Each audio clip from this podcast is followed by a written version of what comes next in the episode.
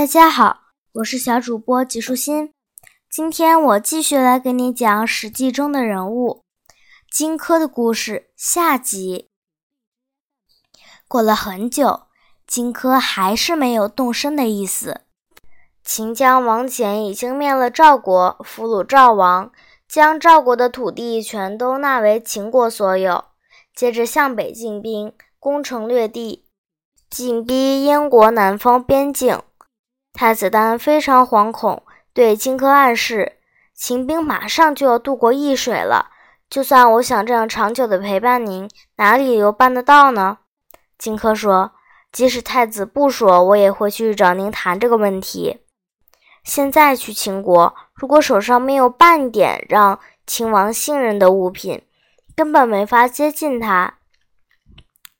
秦王如今悬赏黄金千金和封印万户。”要捉拿樊将军，要是能够取得樊将军的头，连同燕国督亢的地图一起献给秦王，秦王一定会很高兴地接见我。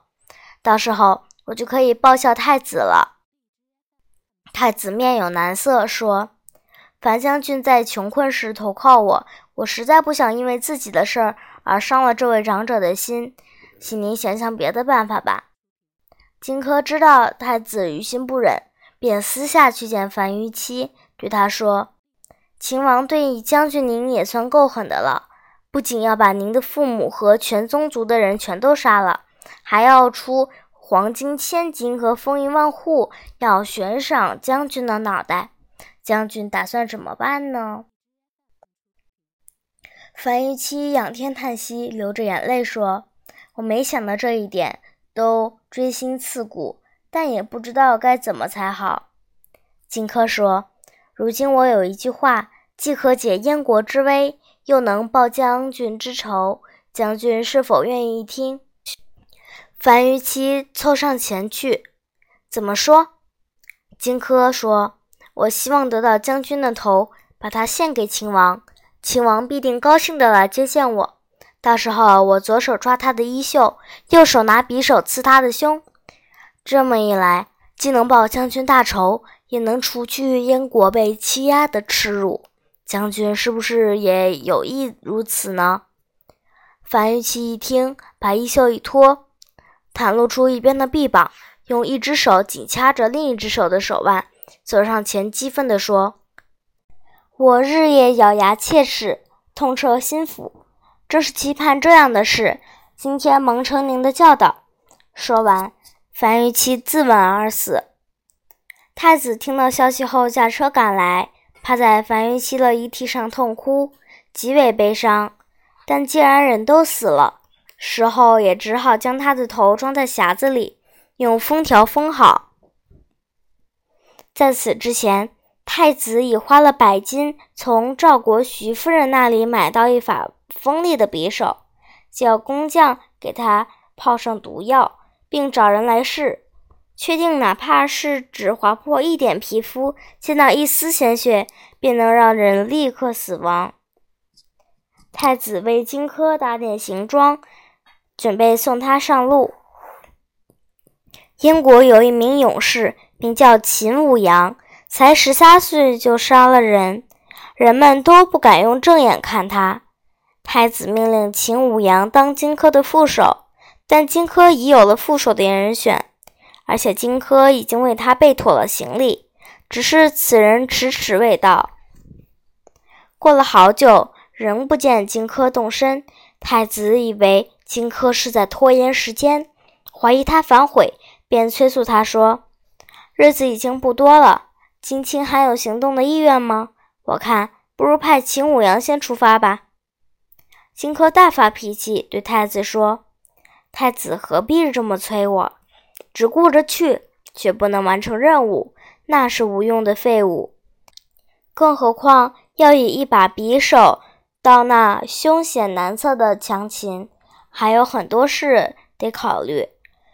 我之所以还不动身，是在等一位要一同前往的朋友。如今太子认为我耽搁了时间。”那就允许我告辞，就此诀别。荆轲当下决定启程。太子和知道这件事的宾客都身穿白衣白帽来给荆轲送行。到了易水边，祭祀过鹿神，荆轲就出发了。高渐离弹起祝乐，荆轲和着节奏，唱起苍茫凄凉的曲调。送行的人听了都流下泪来。荆轲一边往前走，一边唱着：“风萧萧兮易水寒。”壮士一去兮不复返。紧接着，整个曲调都变得激昂起来，在场的人都激动地瞪大眼睛，头发也都竖了起来。荆轲上了车，西行而去，不再回头。到了秦国，荆轲持着价值千金的财物，厚赠秦王的宠臣。中庶子蒙嘉，蒙嘉去向秦王禀报，燕王实在是太害怕大王的威严，不敢发兵抵抗大王的兵士，愿率领整个燕国成为秦国的臣子，像郡县那样朝朝廷进贡，只求能保有燕国先王的宗庙。燕王害怕，不敢亲自前来。因此斩了樊於期的头，连同燕国督亢的地图一起封在匣子里，并且派了使者来向大王禀告，听从大王的指示。秦王听了非常高兴，换上朝服，设下迎接贵宾的酒宾之礼，在咸阳宫接见燕国使者。荆轲捧着装有樊於期头颅的匣子，秦舞阳捧着装有督亢地图的匣子。按照正副使的次序上朝觐见。两个人走到殿前的台阶下，秦舞阳突然脸色大变，全身发抖。殿上的众臣都觉得很奇怪。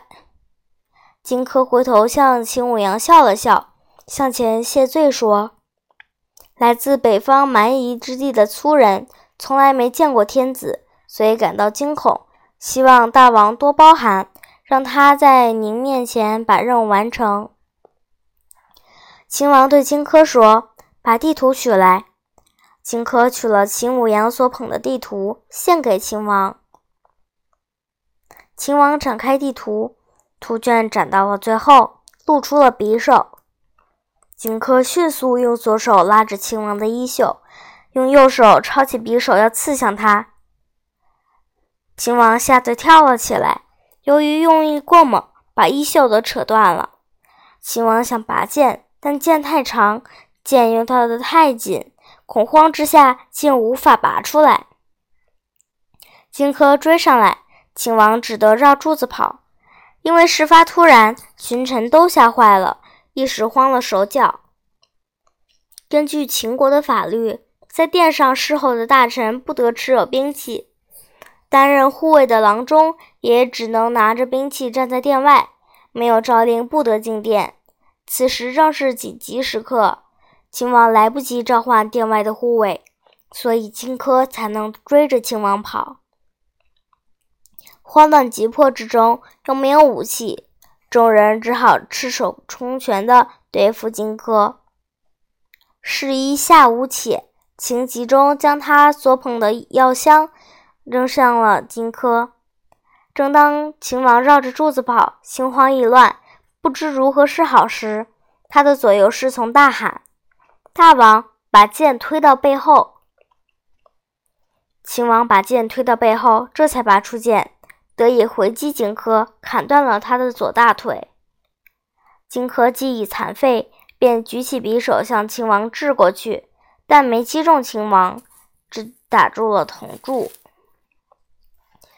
秦王又举剑刺向荆轲，荆轲身受八处创伤。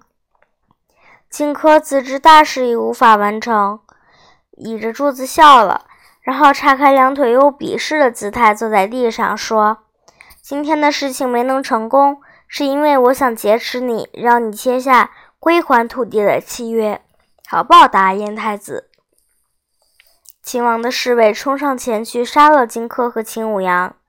事件过后，秦王赏功罚罪，赏赐夏无且两百亿黄金，并且说：“无且爱护我，才会拿药箱扔荆轲。接着，愤怒的秦王增兵到赵国，下令王翦统帅大军攻打燕国。十月，攻下了燕国国都京城。燕王喜、太子丹等人率领全部的精兵向东退去，保卫辽东。秦将李信紧随其后，追击燕王。赵国的代王赵嘉送信给燕王喜，说：“秦军追燕王追得这么紧急，是因为太子丹的缘故。大王如果把太子丹杀了，献给秦王，秦王必定会消气的。”而您的社稷或许还有保留。后来，李信追击太子丹，太子丹藏在衡水一带。燕王派使者去斩了太子丹，将他的人头献给秦王。但秦军并没有停止攻击，继续进兵。五年后，秦国终于灭了燕国，俘虏了燕王喜。第二年，公元前二百二十一年。秦王吞并天下，号称皇帝。接着，秦王搜捕太子丹和荆轲的名门客，但那些人早已逃走了。高渐离改名换姓，去当人家的伙计，在宋子这个地方躲藏了很久。有一次，高渐离偶然听到主人家堂上有来宾在弹奏祝乐，他流连徘徊，不肯离去。并且忍不住指出那位来宾弹的好和不好的地方。